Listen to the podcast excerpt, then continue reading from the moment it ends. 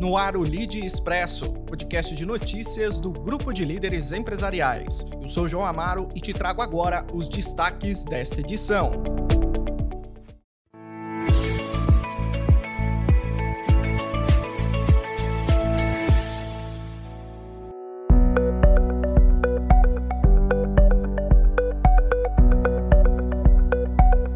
Começamos trazendo um balanço da Black Friday. O setor varejista brasileiro registrou crescimento de 63% no faturamento nominal em comparação com o ano passado. Os dados são do índice Cielo do varejo ampliado. O e-commerce teve alta de 15,3%. Já no varejo físico, o índice foi de 2%. Os números correspondem às vendas no final de novembro deste ano em comparação ao mesmo patamar de 2020 foram 7,8% de faturamento nominal. Entre os setores que tiveram um maior avanço está o de turismo e o de transporte, com 54,4% de alta em relação ao mesmo período do ano passado, fase que também foi positiva para o comércio eletrônico, que cresceu 13,8%, enquanto o físico aumentou 4,9%.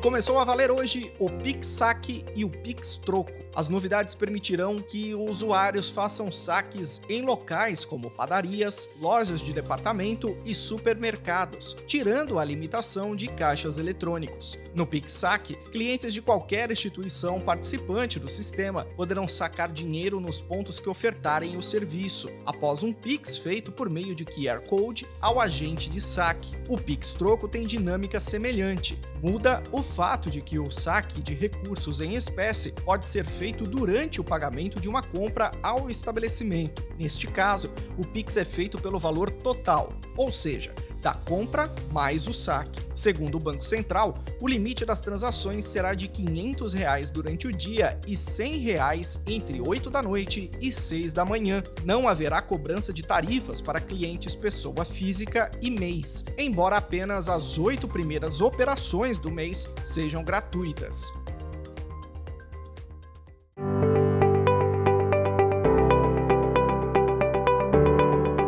BASF anunciou a assinatura de um contrato de compra de longo prazo para energia renovável na Europa com a concessionária francesa Engie. O acordo resultará no fornecimento de até 20,7 terawatts-hora de eletricidade renovável para vários locais de atuação da empresa alemã num prazo de 25 anos. Os detalhes financeiros da operação não foram revelados. Inicialmente, a eletricidade virá de parques eólicos onshore, provindos da Espanha, onde a Engie é um investidor de capital ou gerente de energia. Depois disso, a companhia francesa fornecerá energia a partir de ativos espanhóis existentes ou de futuros parques eólicos onshore e offshore. O contrato entra em vigor a partir de 1 de janeiro de 2022.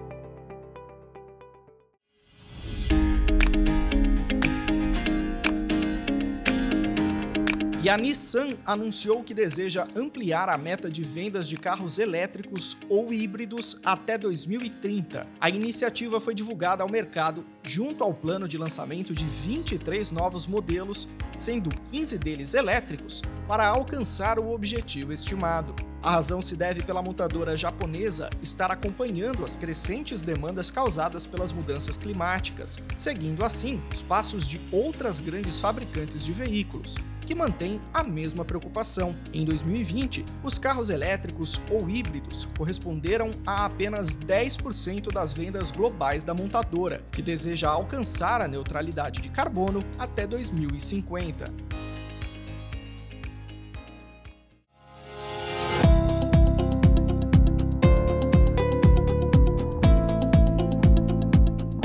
O Ministério das Comunicações anunciou na última semana que oito capitais do Nordeste terão acesso à rede 5G já em 2022.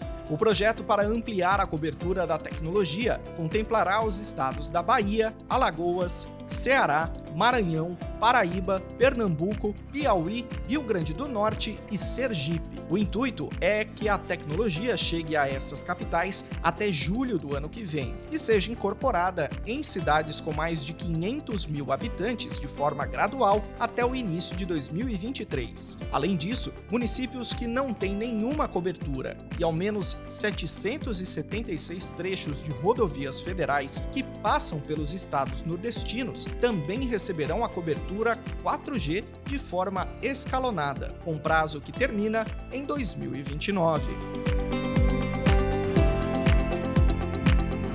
Ficamos por aqui hoje, mas logo mais voltamos com muito mais notícias. Continue muito bem informado em leader.inc, o portal de conteúdo do Lead. Ouça também outras edições do Expresso nas principais plataformas de áudio. Lead, quem é líder participa, quem é líder se informa. Até mais!